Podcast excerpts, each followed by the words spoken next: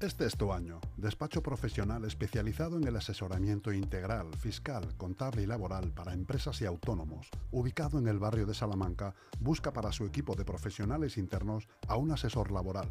Envía tu currículum a grupoomgestión.grupoom.info o llama al teléfono 91 689 5799.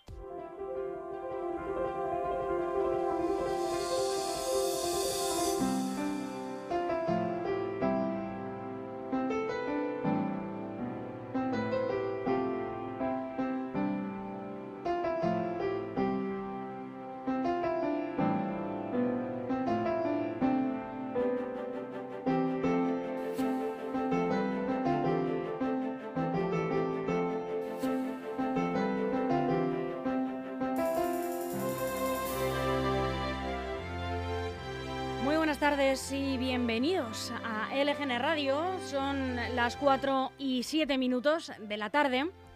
Y en este martes 12 de abril, las plazas de garaje, las calles, ya se van vaciando de gente que empieza unas deseadas vacaciones de Semana Santa en las que desde aquí les rogamos que tengan toda la precaución del mundo por las carreteras y que disfruten, que disfruten de este mundo extraño que se nos está quedando. Es un mundo caro, es un mundo de gente con y sin mascarilla, de creyentes y también de gente sin fe, pero a quienes reconozcanlo les crepitan las entrañas cuando suenan las cornetas, los tambores y el resoplar de los costaleros. A ti también, Jesús Troyano, buenas tardes. Muy buenas tardes, Almudena. Algo por dentro se siente cuando, cuando se escuchan esas cornetas. A más de los que lo reconocen, les emociona, claro que sí. Pero bueno, la cuestión es que, disfruten de estos días que se echaban en falta, ya parecen algo más normales, ¿no? De, los que hemos, de lo que hemos tenido los últimos dos años, pero todavía, bueno, hay que tener un poco de cuidado. La fe es lo último que queremos todos perder cuando miramos también las aceras rotas de cualquier ciudad de Ucrania, porque menudas imágenes nos llegaban todos estos días y también hoy, sobre todo desde Mariupol. No sé, y te pregunto, Jesús, si nos estaremos, nos estaremos también inmunizando ante estos ataques. Bueno, pues yo creo que, sí, la verdad es que tristemente nos, nos, estamos inmunizando, nos estamos acostumbrando ¿no? a, ver en la televisión que mueren cientos, miles de, de personas cada, cada día, cada semana, cada mes. Y es triste, ¿no? Porque nos acostumbramos a estas noticias que ya prácticamente no nos, no nos duele, ¿no? Es decir, ponemos la televisión, aparece Ucrania, la guerra de Ucrania, la invasión de Ucrania, y es verdad que no nos Ya es nos una afecta. guerra es, en es Ucrania, Una, es ¿no? una guerra, es una guerra. No Cada es, vez más se está convirtiendo no en la guerra de Ucrania, en esa posible tercera guerra mundial, sino en una guerra en Ucrania. Ya avanzamos hacia el segundo mes desde que estallase este gran conflicto, creo que fue el 24 de febrero, si no me eh, falla la memoria.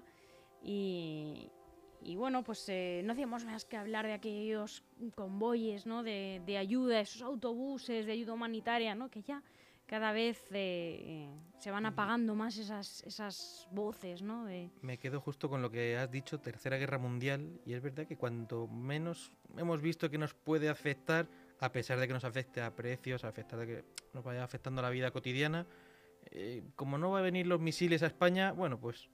Y es, y es triste, ¿no? Esa, esa sensación que, que, oye, que yo creo que nos, nos, pasa a todos al final, que vimos al principio con mucha preocupación el comienzo de, de esa invasión y que poco a poco pues va desapareciendo de, de, nosotros.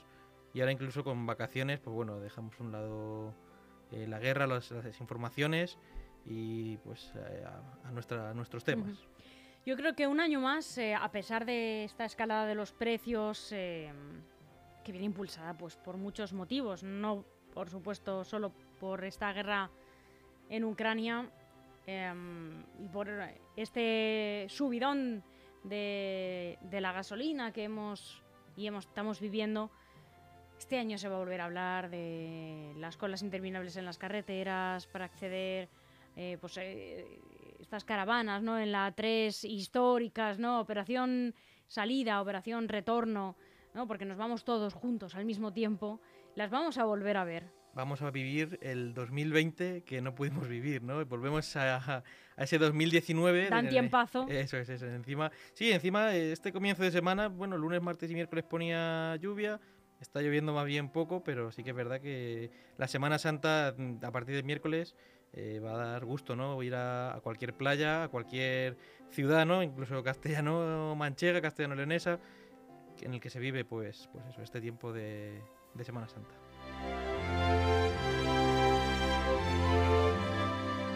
Y si bajamos a la arena política, Núñez Feijóo está preparando su ejército para ganar las próximas elecciones previstas para 2023. Aunque ayer volvía a la primera plana de los titulares la idea, planeando siempre sobre nuestro territorio, de que podrían adelantarse, adelantarse los comicios.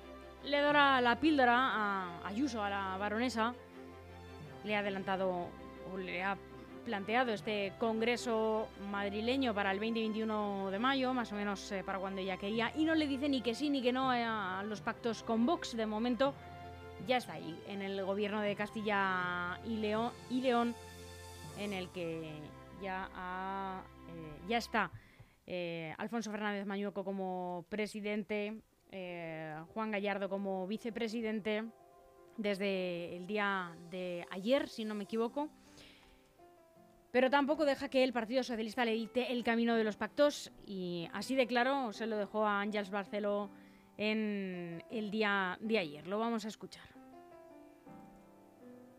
Vamos con el Partido Socialista, que es la segunda fuerza política, le decimos si podemos eh, tener su abstención para la sesión de investidura. La respuesta es que no. Bueno, no, no, no fue así tal cual. Le dijo, si rompen con la ultraderecha en los sitios donde se apoyan en ella para gobernar. ¿Pero qué me dice usted? No, yo digo lo que, lo que dijo lo que dijo el gobierno. Será una broma. Lo que dijo el Partido Socialista. Ya, pero entiendo que eso es una broma.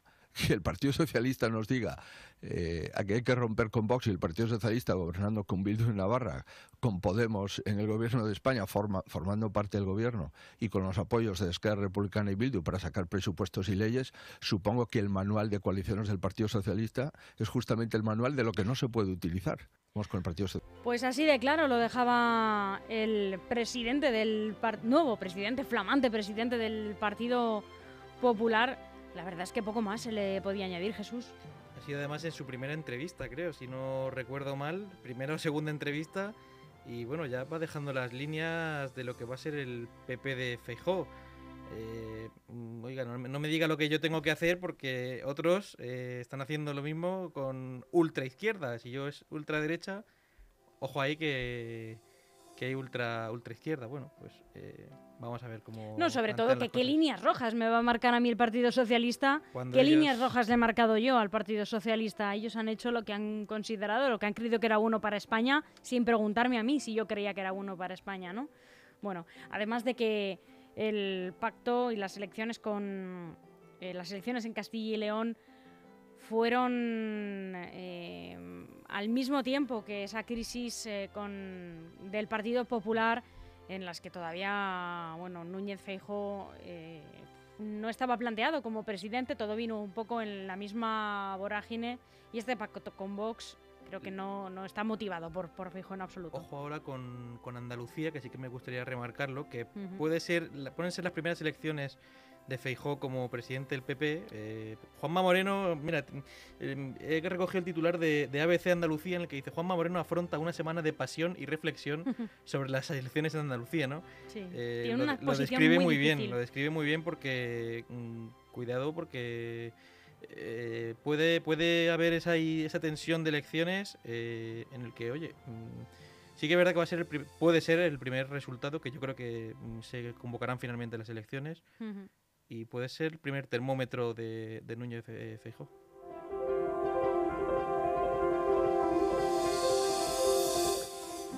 Mientras, sobre Leganés, y ahora vamos a tener también que contar una muy, muy trágica y eh, de, ultimísima hora noticia que ha ocurrido al otro lado del Atlántico, en Nueva York. Vamos a informar sobre ello, pero de Leganés, Jesús Troyano, tú siempre al quite. Poco podemos contar, compañero. Pues sí, la verdad es que semana de pasión, pero semana de muy poca pasión. Sí, sí. Aquí en Leganés, la verdad es que poca actividad. Bueno, eh, la gente. Poco nos hace crepitar nuestro la, ayuntamiento. la- la- la gente ha ido de vacaciones y, y se nota, ¿no? Que, que desde el viernes las maletas echaban humo y hoy martes, pues ya poca actividad, la verdad. Poca actividad, poca nota de prensa, lo que nos llega... Yo creo que la semana que viene empezaremos a notar algo más de movimiento, pero este lunes, martes, miércoles... Una Semana Santa tranquila, ¿no? Para nuestro consistorio. Aquí trabajamos los de siempre. Aquí nos quedamos los mismos cuidando, cuidando el fuerte, nos quedamos los mismos.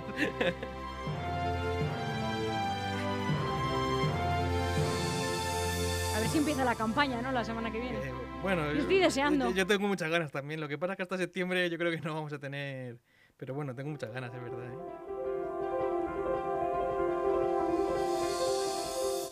Pues hay que contar una noticia de última hora. Ha habido varios heridos eh, de bala en una estación de metro de Nueva York. Las autoridades investigan el suceso y han pedido a la ciudadanía que evite transitar por la zona.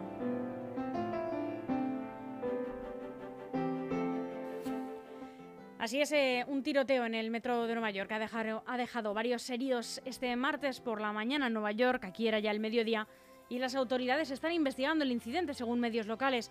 El diario The New York Times informa de que varias personas han recibido disparos en un andén del metro en el distrito de Brooklyn, en la calle 36 en Sunset Park, y de que hay humo en el interior, según fuentes policiales. Las autoridades investigan el suceso y han pedido a la ciudadanía que evite de momento transitar por la zona. Según varios medios locales, hay al menos 13 heridos. Eran las 8 y 27 minutos. La policía recibió una llamada de emergencia de una persona que recibió un disparo en el metro en Brooklyn, según una fuente policial que ha confirmado AFP.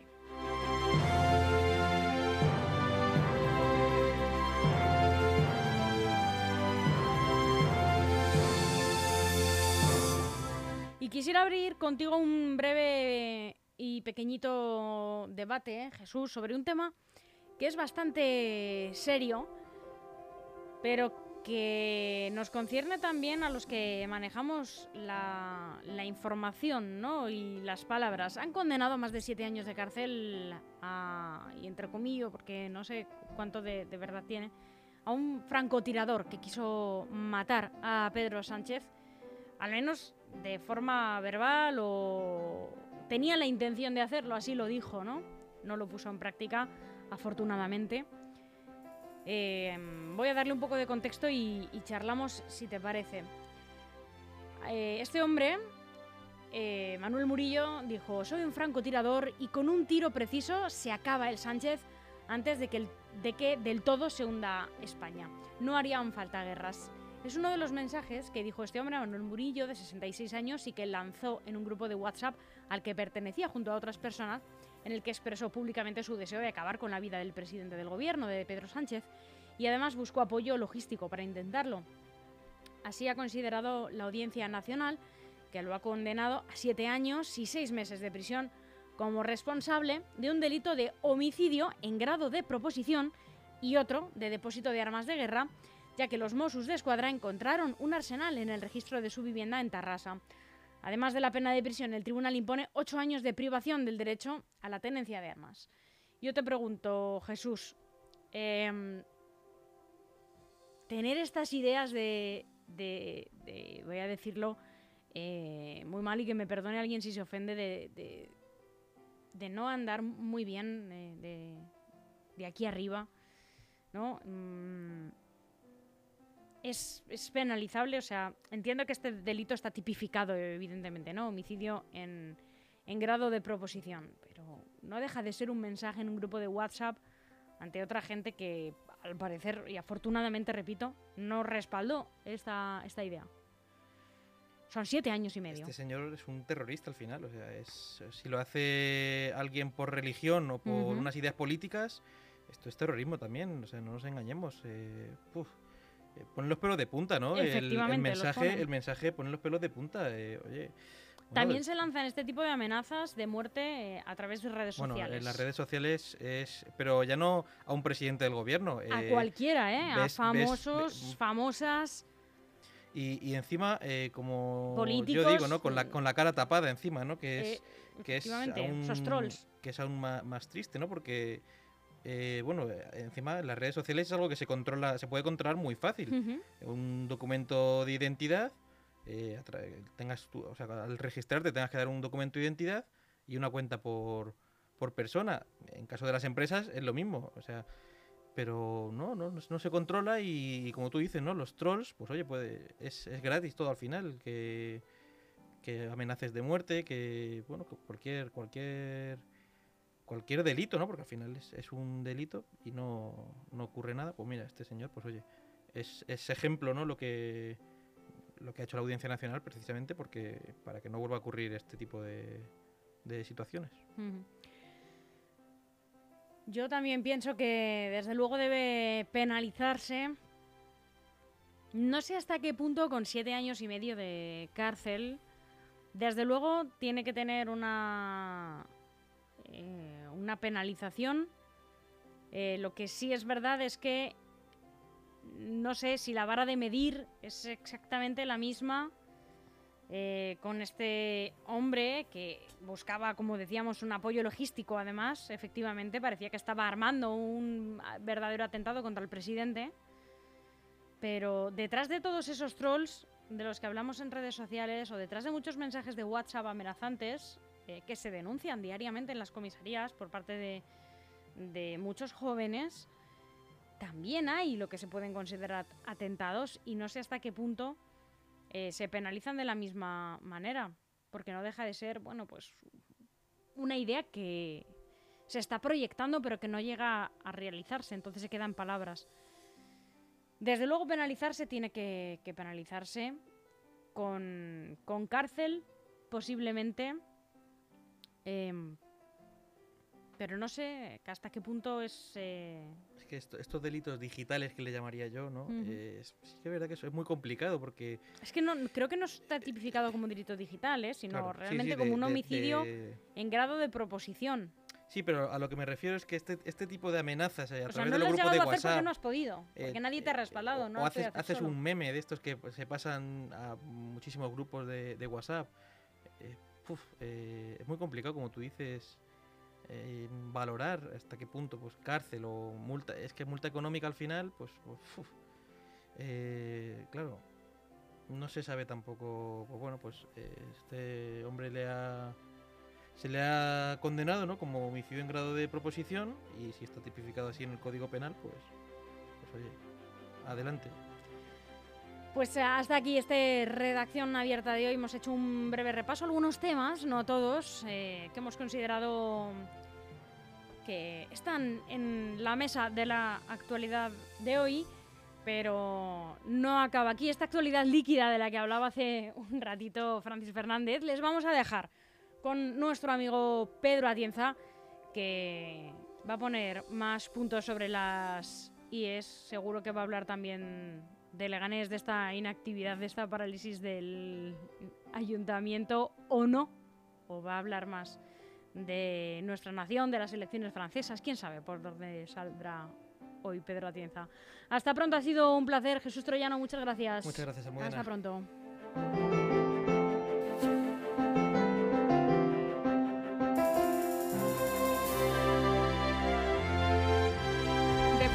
Profesionales de la construcción para empresas y particulares, especialistas en reformas, interiorismo y decoración. DEFERS, estudiamos tu proyecto y te asesoramos acompañándote en todo el proceso. DEFERS, máxima calidad. Infórmate en defers.com.